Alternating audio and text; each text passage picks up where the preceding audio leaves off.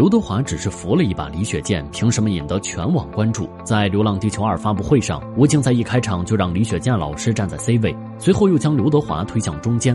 因为只是特别出演，刘德华下意识的拒绝，但拗不过吴京的他只好作罢。在一行人走向现场的中央时，刘德华全程弓下身子，搀扶着李雪健老师往前走，并且配合老师放慢自己的速度。搀扶前辈的明星很多，但做到像刘德华这样放低姿态、细心备至的却少之又少。在李雪健老师讲话时，刘德华也是第一时间察觉出前辈的话筒声音低，立刻递上自己的话筒，全程帮忙托举。在确定自己话筒没问题时，直接与李雪健老师进行交换，一套动作没有半分刻意。随后李雪健老师下场时，刘德华依旧弯着腰，把手伸向前辈面前，并帮他拿着话筒。还会细心的提醒李雪健老师注意台阶。如果有人不认识刘德华，一定会以为是哪个工作人员。可即便是工作人员，也未必有刘德华的细心与谦逊。这种刻在骨子里的教养，也难怪刘德华能红了四十多年。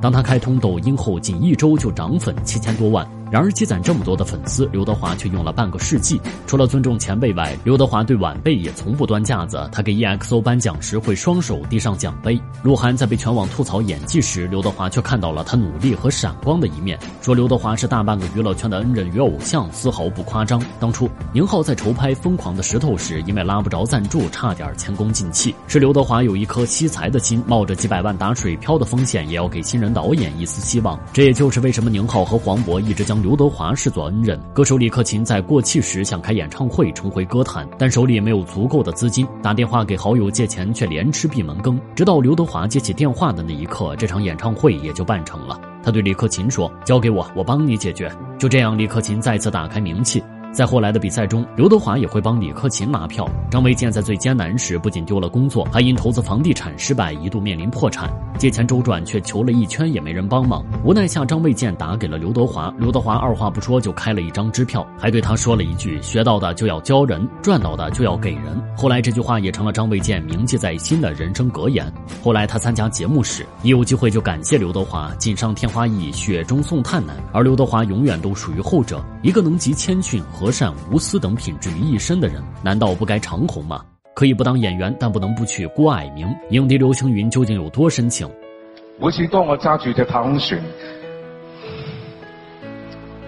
飛去宇宙唔知邊一度嘅時候，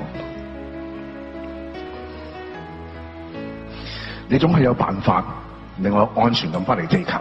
多謝。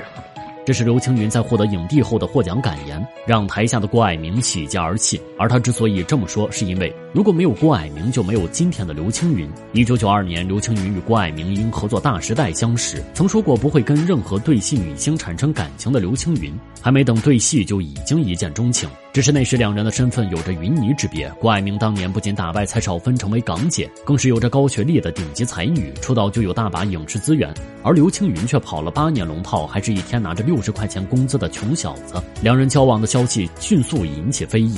可面对癞蛤蟆吃天鹅肉的质疑，他们却从不退缩。刘青云笑着说：“人都是往高处走。”郭爱明也说他非常勤奋上进。就这样，在一九九八年，两人宣布婚期。刘青云更是用自己全部积蓄给妻子办了一场盛大的婚礼，在郭蔼明的一身婚纱上镶嵌了一万三千九百九十九颗水晶。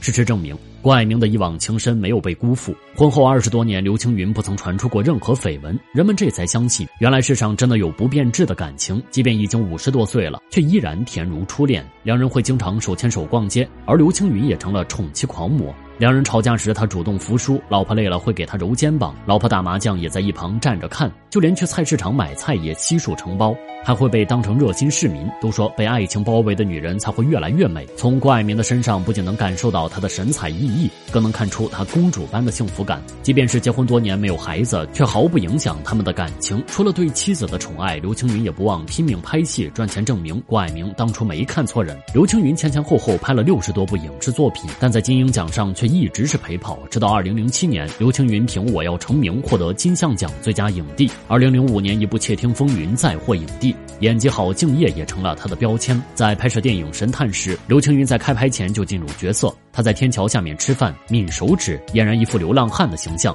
他在剧场的三个月从未碰过手机，手里自始至终都是一份剧本。即便天气炎热，刘青云也会提前来到片场等待。为了呈现巅峰状态，他骑着自行车在大街小巷来回穿行，而路人讶异的眼神正是刘青云想要的效果。在拍摄落水的一场戏时，为了拍摄更加真实，他直接跳进湍急的河水中。当时有太多不可控因素，一旦发生危险，后果不堪设想。正是在工作中兢兢业业，才让当年被被嘲笑的黑面神成了鼎鼎大名的黑面影帝。披荆斩棘的哥哥们从对老婆的态度看出人品。三十二位哥哥里，只有任贤齐的感情史一干二净，是当之无愧的好男人。当任贤齐首次牵手妻子亮相红毯时，引起了外界一片哗然。有人说两人是丑妻帅夫，甚至不明白为何任贤齐要和他结婚。然而任贤齐面对质疑却说：“老婆比林志玲还美。”干嘛？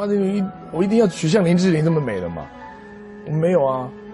那我我觉得在我眼中，她很她是最漂亮的。其实两人早在大学时期就已经交往了。林泽瑜年轻时也是有实力、有梦想的才女，然而当任贤齐出道后，却放弃事业，默默陪在他身边。在大四那年，任贤齐就被新格唱片公司挖掘进入演艺圈，只可惜公司在一年之后倒闭，任贤齐跟着公司里的桌椅板凳一起被公司买下。到了滚石之后，任贤齐也没被重视，因为当时的滚石旗下有赵传、周华健、李宗盛等鼎盛歌手，所以即便任贤齐已经出过三张唱片，依旧被当成送快递的。在任任贤齐低谷时期的六年里，林则徐一个打三份工供他追梦。除了物质上的支持，他还是任贤齐的精神支柱。可以说，如果没有林则徐，就没有如今的任贤齐。因此，两人的这份感情早已情比金坚。因此，当任贤齐成名之后，并没有抛弃糟糠之妻，而是在第一时间与女友结婚。一九九六年，三十岁的任贤齐被滚石的制作人小虫发掘，推出了个人专辑《依靠》，一经发布就卖出了十六万张专辑，成了当年的销售黑马，并刷新纪录。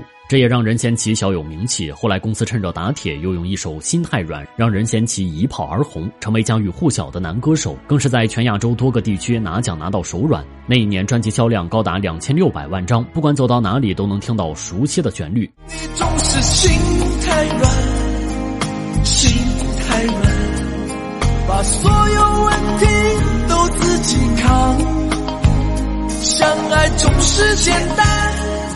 相处太难，不是你的就别再勉强。就连天后王菲都对这首歌赞不绝口。后来任贤齐又发行了《伤心太平洋》《人逍遥》等歌，再度红遍大江南北，直接奠定了歌坛地位。后来任贤齐歌影视多方面发展，时至今日依旧是无数人心中的偶像。出道多年，任贤齐从无绯闻，在娱乐圈中有着绝世好男人的外号，即便是狗仔跟拍也拍不到任何八卦。果然，越有能力的人不会在低迷时无能狂怒，也不会在走红后泯灭初心。